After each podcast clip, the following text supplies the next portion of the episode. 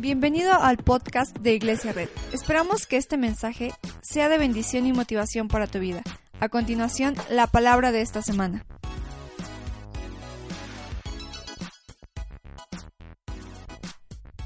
Wow, es increíble estar aquí en casa, qué bueno que vinieron.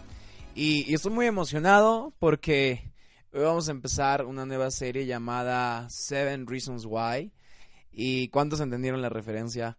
Uh, hay una serie en Netflix que se titula así y, quiero explicarte porque, primero porque millennials y, y, porque vamos a hablar sobre siete frases, siete razones que Jesús deja en, en sus últimos momentos en la cruz. Uh, estas siete, esas siete razones, estas siete frases marcan hitos eh, que Jesús deja. No sabemos si dijo más frases, no sabemos si a lo mejor el dolor lo imposibilitaba de decir otras cosas o, no, dijo más, pero eh, me, sorprende que fueron siete y, y, creo que fueron siete por una razón y en una de estas frases nosotros, así como en la serie, eh, en cada una de las, de las razones, en cada uno de los episodios encontraban una razón, nosotros, yo, bueno, yo creo que así vamos encontrando una razón eh, en cada una de las últimas frases o palabras que dijo Jesús en la cruz. Y entonces vamos a empezar. Estoy muy emocionado. Se acerca Semana Santa, se acerca Pascua y, celebramos la, crucifixión, pero sobre todo la resurrección de Jesús. Y por eso es importante. Entonces, ¿cuándo están listos para, para empezar? Me encanta, me encanta que todos estamos en este camino llamado conocer más de Dios. Creo que se está despertando en esta iglesia un hambre por Dios, se está despertando un hambre por conocer más de Él, el deseo de saber, el deseo de amarle más, el, el, deseo de servirle más. Y si hoy tienes hambre de Dios, estás en el lugar correcto, es en el inicio correcto. Y, y, sabes, este camino de buscar más de Dios es un camino que nos prepara para estar listos cuando estemos en, delante de Él y, y en su gloria. Y así como, como una persona no puede entrar de forma inapropiada ante la presencia de un rey, digo, no sé si, si tú entrarías de una forma inapropiada eh, delante de una reina o de un rey, nosotros no podemos, no podremos ver la gloria de Dios si no estamos limpios de espíritu. Y ese camino es complicado, ese camino es un poco difícil. Uh, si llevas algún tiempo viniendo a la iglesia o si eres cristiano eh, ya de tiempo, sabrás que esto no es fácil. O sea, es, es, un poco complicado, pero siempre el camino de buscar más de Dios, de buscar más de Jesús, es seguirle. No, no, no guiarse, no adelantarse, sino seguir. Todo trayecto empieza con esto. El trayecto con Jesús empieza a conseguir algo. Y, y yo creo que estas siete razones, estas siete, siete frases, eh, marcan hitos en nuestro caminar. Entonces, por eso es importante. Abordaremos esta historia uh, de una forma, eh, espero que eh, práctica, de una forma sencilla, y sé que Dios nos va a bendecir. Uh, ¿Están listos? Vamos a empezar. Uh, no sé si, no sé si, si odias los, pro, los procesos, ¿no? Son complicados porque nos choca ir al gym porque al principio crees que ya estás fuerte y vas y te ves en el espejo y dices, ah, ya subí, ya está creciendo mi masa muscular y te das cuenta que llevas dos días y sigues igual de flacucho o, o de gordito que antes. Eh, pero nos serviría mucho tener marcas de cómo vamos siempre cuando estamos avanzando en un proceso, en un, progreso, no, nos, nos, sirve mucho tener marcas, porque las marcas nos motivan a seguir. Cuando te das cuenta que ya bajaste un kilo, que ya bajaste dos, eh, nos sirve, ¿no? O sea, eh, yo corría antes de, de, una lesión en la espalda, yo corría 12 kilómetros diarios y, y, y, y, yo, por ejemplo, me ponía marcas en mi app para, para monitorear esto y, cuando veía que, era, que, que iba 5 kilómetros, decía, me faltan 7. Y cuando y cuando veía que eran ocho, decía, me faltaban cuatro. Ya cuando iba en el, en el, en el once, decía, me falta uno. Porque siempre esas marcas nos ayudan a, no rendirnos en el camino. Y, yo creo que esas últimas siete frases que Dios nos dejó, nos han dejado eh, hitos o marcas que nos ayudan a este caminar. Y la Biblia registra siete frases cortas que Jesús dijo alrededor de las nueve de la mañana hasta las tres de la tarde.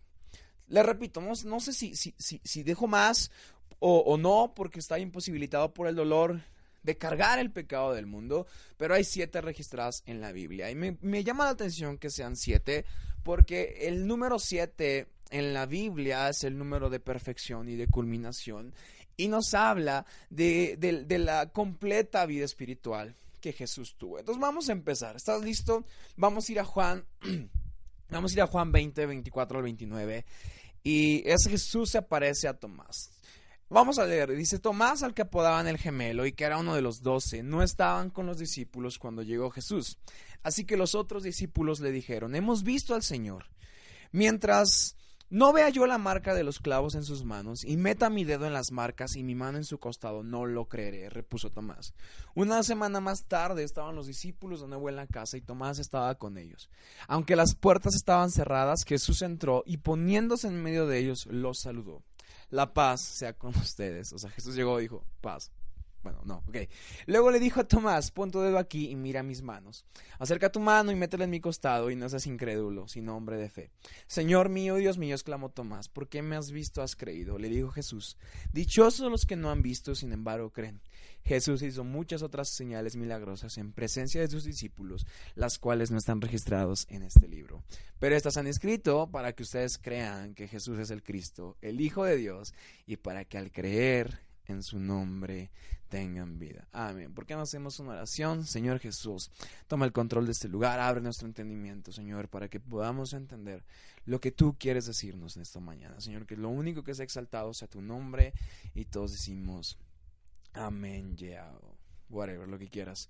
Ah, la frase, bueno, el título de, la primera parte de, de siete que van a hacer es el tema de hoy eh, el perdón como estrategia. Voltea con alguien y dile el perdón como estrategia. ¿Cuántos han cometido un error? Ah, yo creo que todos hemos cometido un error, pero no hay peor error que cometer... Ah, no hay peor cosa que cometer un error frente a tus amigos en la secundaria o en la prepa, ¿cierto? Ah, cuando cometes algo, un error en la secundaria o en la prepa, nunca vuelves a ser el mismo. Y esta es la historia de Fernando. Fernando, alias el Volveré. Definitivamente no te contaré exactamente lo que pasó, pero si tuviste un poco de malicia o fuiste un poco gandallita en la secundaria, ya te imaginarás lo que pasó y por qué lo apodamos el Volveré. Fue llamado así porque uh, tenía un estómago sensible y siendo el primer eh, eh, el primer homenaje del primer año, del primer día de la escuela. Su estómago sensible salpicó a todos los que estaban enfrente y fue llamado el volveré durante toda su estancia. Esto lo alejó de las mujeres, lo alejó de los populares, es más, creo que hasta lo hizo malo en el fútbol y, este apodo fueron sus clavos en su ataúd, fueron, fue, la tapa en su ataúd, lo que sepultó su vida social. Es más, creo que se tuvo que cambiar de país, borró su Facebook, nunca nadie más supo de Fernando el Volveré. Y todos hemos cometido errores.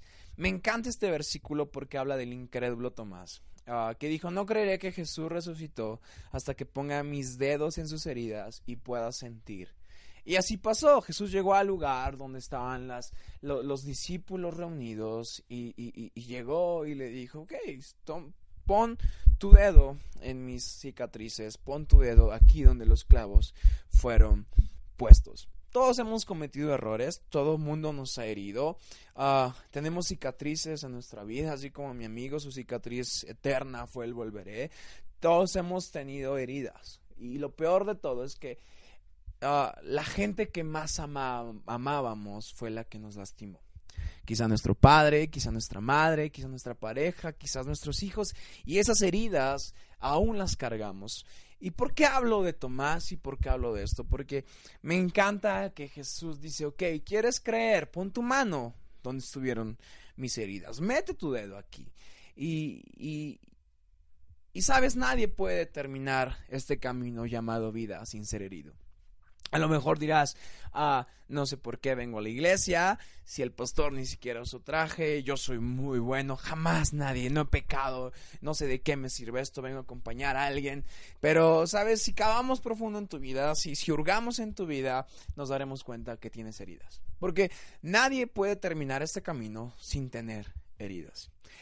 Las heridas son fuertes, las heridas son importantes. Unos versículos antes ah, habla la historia de que unas personas que no habían reconocido a Jesús reconocieron a Jesús al ver sus heridas. La Biblia dice que Jesús partió el pan y después de caminar con ellos un buen rato, ellos no lo reconocían. Y sabes, Jesús cuando rompe el pan, en la tradición judía el pan era partido de esta manera. Cuando, cuando Jesús parte el pan, estas personas pueden ver sus heridas y pueden ver sobre todo sus cicatrices en sus manos y así pueden reconocer a Jesús. Quizá la razón por la que reconocieron a esas personas que no lo podían identificar quién era, era porque vieron el lugar donde los clavos fueron puestos, eh, vieron el lugar donde las heridas fueron hechas. La primera frase de la que hablaremos hoy, vas a ir entendiendo por qué estoy hablando todo esto, volveré heridas, ahorita vas a entender.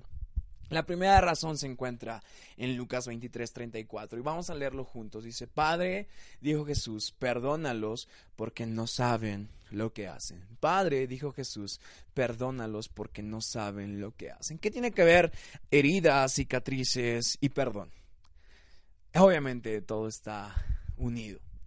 La presencia de Dios, la presencia de Jesús fue mostrada por las cicatrices que estaban en sus manos.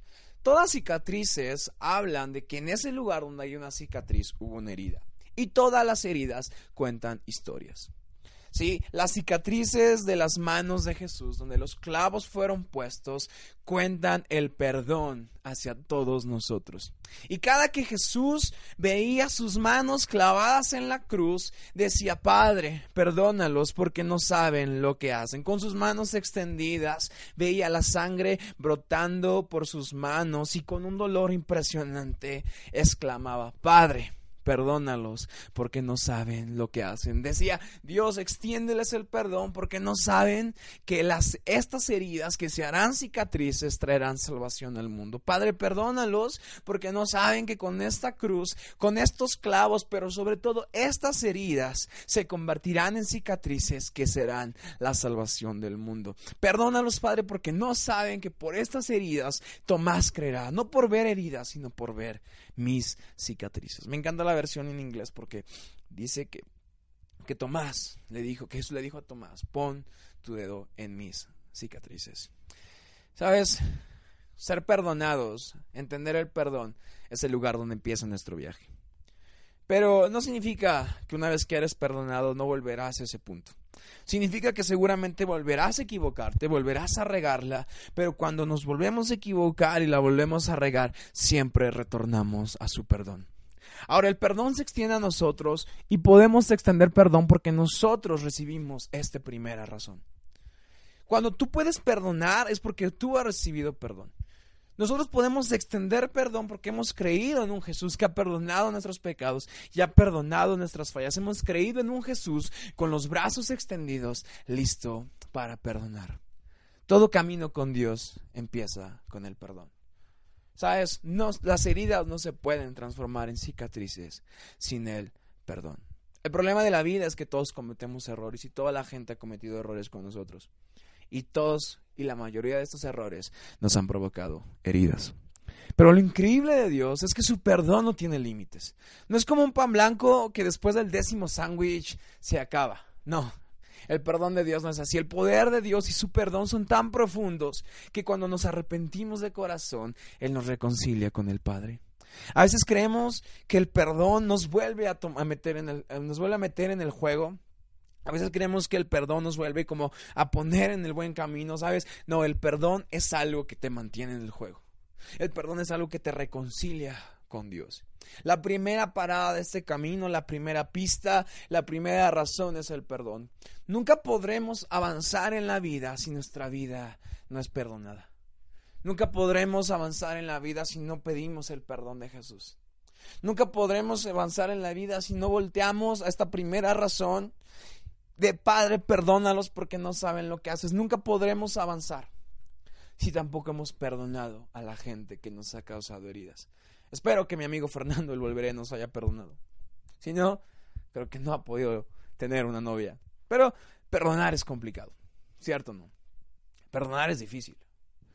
Seguramente te han lastimado, seguramente te han pedido perdón y sabes que perdonar es difícil. Algunos dicen que perdonar es olvidar la ofensa, ¿no? Así como, si ya me hubieras perdonado realmente, ni siquiera te acordarías de lo que hice. ¿No? La verdad es que no. El perdón no es necesariamente, no es olvidar la ofensa. La iglesia, el cristianismo no es un maquillaje que oculta lo que te pasó. El cristianismo perdona lo que te pasó. Sabes, esto que estamos haciendo aquí no es un maquillaje para decirle al mundo que somos perfectos. La iglesia es una plataforma para decirle a la gente que por el perdón de Dios pude perdonar a la gente que cuando yo la amaba me lastimó. Esta es una plataforma no para decir y para fingir que soy perfecto y para subir mis historias de que soy perfecto, sino la iglesia, el cristianismo es una plataforma que nos ayuda a dar un testimonio de que nosotros perdonamos a la gente que nos hirió incluso cuando la amábamos. Sabes, todos tenemos cicatrices. Todos tenemos heridas. Quizá puedas ocultarlo. Quizás subas una historia, subas una selfie donde todo está bien. Quizás hoy te sientas con los brazos cruzados y dices, yo no necesito acercarme a Dios. Pero sabes, si, si cada uno de nosotros cava profundo en tu vida, te, te podrás dar cuenta que tienes cicatrices. Pero lo más grave de todo es que muchos aún tienen heridas de cosas que no han perdonado. ¿Sabes? Cuando perdonas, tus heridas se vuelven cicatrices. Y cuando perdonas, tus cicatrices se vuelven el testimonio de que un día fuiste lastimado, pero por el poder de Dios, aquello que te hirió no determinó tu futuro. Todos hemos sido lastimados. No puedes vivir una vida sin ser lastimado, no puedes vivir una vida sin ser herido, no puedes tener relaciones con alguien, relaciones, eh, no puedes tener estas relaciones interpersonales eh, sin ser lastimado. Incluso no puedes venir a la iglesia sin ser lastimado. Nos van a lastimar. A lo mejor dirías, ah, el pastor, el pastor no me saludó, se volteó. No, no fue intencional, pero te puede, te puede herir. La clave del perdón, lo que hace el perdón tan majestuoso es que convierte nuestras heridas en cicatrices. Jesús nos perdonó y en ese momento sus heridas se volvieron cicatrices que nos traerían salvación. ¿Sabes? Jesús nos mostró sus heridas. Jesús nos mostró sus heridas ensangrentadas. Imagínate viendo Walking Dead, así como, ah, vean mis cicatrices, vean, mis heridas, cómo están sangrando. Jesús nos mostró sus heridas, Jesús mostró sus cicatrices. A veces vemos un Jesús ensangrentado y sabes Jesús no es así. Jesús resucitó y Jesús convirtió sus heridas en cicatrices que ahora nos dan vida. A veces vamos por la vida, vivimos la vida enseñando a todas nuestras heridas y como que ve lo que me pasó, ve quién me hirió, ve todo lo que me hicieron y vamos llorando y vamos exponiendo esas heridas, esas heridas abiertas, porque no hemos perdonado. Todas aquellas personas que sufren, todas aquellas personas que están viviendo con heridas, es porque no han perdonado y no han podido cicatrizar sea lo que sea que te haya pasado, Dios no va a ser un cirujano plástico que te borra las heridas y diga, ah, qué perfecto es. No, Dios va a hacer que con su amor puedan cicatrizar tus heridas para que esas cicatrices sean un testimonio a, a las demás personas de que no importa quién te hirió, Dios fue el que te redimió y te dio vida. ¿Sabes? Esto no es hacer parecer que no pasó. Esto no es hacer parecer que, nadie me hirió, no es ocultarlo, es decir a la gente, hey, puedes salir adelante de eso, puedes, puedes triunfar en la vida, puedes perdonar lo que la gente te hizo, no porque lo diga el pastor, no porque lo diga una iglesia, sino porque yo perdoné y con el amor de Dios mis heridas se volvieron cicatrices. Y puedas ir con la gente y digas, hey, aquí están mis cicatrices, siéntelas, pon tus dedos ah, sobre las cicatrices, velas porque esto es una muestra, es un testimonio de que perdoné lo que me hicieron. Es una muestra de que sin importar que mis padres me hirieron, sin importar que mis padres dijeron que jamás triunfaría en la vida de, mis cicatrices hoy son la muestra de que aunque me dijeron que no lo lograría, el éxito lo determinó mi Padre que está en los cielos. Las cicatrices son señales de que los clavos no detuvieron a Jesús en la cruz. Son la señal de que su, que su resurrección nos dio perdón y salvación. No importa lo que la gente me diga, mis cicatrices muestran que eso que me hicieron, que las heridas que me causaron, no me detuvieron. ¿Sabes? Voltearás con la gente y le dirás, mira, ser madre soltera no me detuvo. Me abandonaron, me dejaron criar a mis hijos sola, pero eso no me detuvo.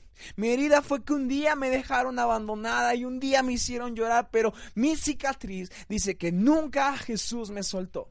Mi herida dice que alguien me abandonó, pero mi cicatriz dice que Jesús nunca me soltó a mí y a mis hijos. La persona más difícil de perdonar no es tu ser querido.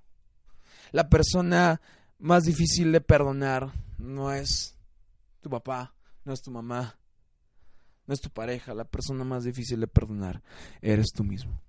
Eres tú mismo que prefiere ver sus heridas abiertas, sus heridas ensangrentadas y contar lo que son, en lugar de preferir ver heridas y triunfar y ver heridas que se, han vuelto cicatrices y contar la historia de cómo Jesús cicatrizó y sanó cada una de esas heridas. Sabes, quizá abusaron de ti en una manera inimaginable, quizá sufriste violencia, quizá tus papás se divorciaron, quizá estuviste solo, quizá mamá engañó a papá, quizá papá engañó a mamá. Sabes, quizás hoy tienes esas heridas de todas las noches llorando porque tus papás peleaban en la cocina, peleaban en la sala. Sabes, a lo mejor tienes esos vivos recuerdos de todas las veces que viste violencia y que viste la, vida de cada una de las personas que amabas en peligro. Pero sabes, a lo mejor hoy tienes cada uno de esos, esos sentimientos, esos recuerdos y esos pensamientos pero podrás decirle a la gente, sí, sufrí, sí, lloré, sí, pasé momentos complicados y sí, aún recuerdo el dolor, pero el dolor no se fue, el dolor se transformó en alegría. Y ahora que cada, ahora cada que recuerdo ese dolor, mi tristeza se convierte en alegría. No la convierto yo, la convierte el Señor. Sí, sí pasó. Sí, sí me hirieron, sí me juzgaron, sí me criticaron, pero ahora ya no son heridas abiertas, ahora son cicatrices que cuentan la historia del perdón. Mis cicatrices no significan que no dolió o que no lloré. Sí, lloré. Estuve noches completas llorando. Sí, lloré cuando me abandonaron. Sí, lloré cuando me dejaron. Sí, lloré cuando papá me dijo que no lo lograría. Sí, lloré cuando mamá me dijo que era un fracasado. Pero su gracia y su amor se hicieron fuertes en mi debilidad. Su poder me salvó y sanó mis cicatrices no significa que no pasó, que no dolió o que no me volverán a lastimar. Quizá mañana me lastiman de nuevo, quizá mañana me vuelven a traicionar, quizá mañana me vuelven a abandonar. Pero ahora mi confianza no está puesta en aquellos que me pueden herir, sino está puesta en el único que puede convertir mis heridas abiertas en cicatrices. ¿Sabes? El perdón es la estrategia para vencer la amargura del corazón. Muchos de nosotros no disfrutamos la vida, no reímos, no sonreímos, no disfrutamos el amor, no disfrutamos vacaciones, porque nuestra, nuestro corazón está lleno de amargura, porque hace tiempo alguien nos lastimó. Sabes, el perdón es la estrategia para vencer la amargura del corazón. Quiero que vayamos, y estoy terminando, ¿por qué no te pones de pie? Quiero que vayamos a Salmos 147, del 2 al 3. Dice el Señor, vamos a leerlo juntos, dice, ah, el Señor reconstruye Jerusalén y reúne a los exiliados de Israel, restaura a los de corazón quebrantado y cubre con vendas sus heridas. Salmos 30, 11 dice, convertiste mi lamento en danza me quitaste la ropa de luto y me vestiste de fiesta. ¿Sabes? Cuando la gente quiera recordar y quiera burlarte, burlarse de tus fracasos, voltearemos con ellos y les diremos, estás buscando heridas en un lugar que hay cicatrices. Estás buscando dolor donde hay memorias que se han vuelto gozo. Estás buscando recordarme lo que ya perdoné. Porque esa es mi estrategia. Mi estrategia es vida, mi estrategia es felicidad, mi estrategia es disfrutar esto que estoy viviendo. Porque las cosas que me sujetaban ya no me sujetan más. Sabes, le dirás a la gente, ahora estoy rodeado de personas que tienen cicatrices, estoy rodeado de personas que fueron heridas, estoy rodeado de personas que sí que lloramos, pero ahora nos gozamos en las, cicatrices. Hemos sido heridos, pero decidimos ser sanados por su perdón, porque preferimos ser sanados que vivir con culpa. Nuestras cicatrices son la muestra del poder de Dios. Y volteremos con la gente y le diremos, sí, sabes, dolió.